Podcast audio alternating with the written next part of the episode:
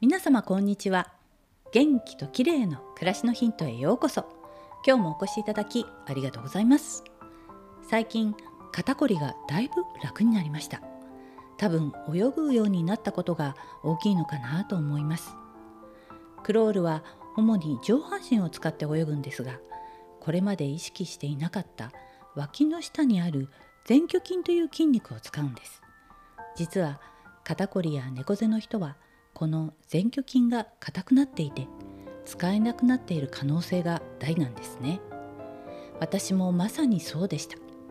今日はこの前鋸筋についてです。前鋸筋については前にも一度お話ししたと思いますが猫背や肩こりの解消そしてクロールをうまく泳ぐのにもとても重要なんです。脇の下にある筋肉で腕を上げたり前に押し出す際に肩甲骨を動かす大切な働きをします。この筋肉が硬くなっていると肩甲骨がうまく動かなくなり肩こりや巻き肩になってしまうんですね。クロールもうまく泳げません。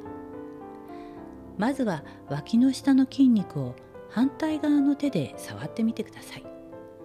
特に肩甲骨との境目あたりが硬くてゴリゴリしていませんか？手の指を当てて縦と横方向にほぐしてあげましょう。壁などに片手をついて胸を開くように脇の下をストレッチするのも効果的です。私もすぐゴリゴリになりやすいんですが前鋸筋をほぐすと肩甲骨だけでなく上半身の筋肉が一緒にほぐれて腕や肩を動かしやすくなります。またこの前鋸筋は腹斜筋などにもつながっているので前鋸筋が使えるようになると体幹も安定します。先日転びやすくなった高齢の父にももしかしたらと思い杖をつく時に脇の下を意識して脇を締めるようにしてみたらとアドバイスしました。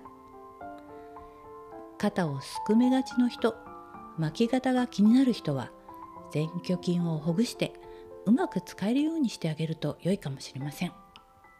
今日は脇の下にある前鋸筋についてでした。最後までお聴きいただきありがとうございます。またお会いしましょう。友吉ゆき子でした。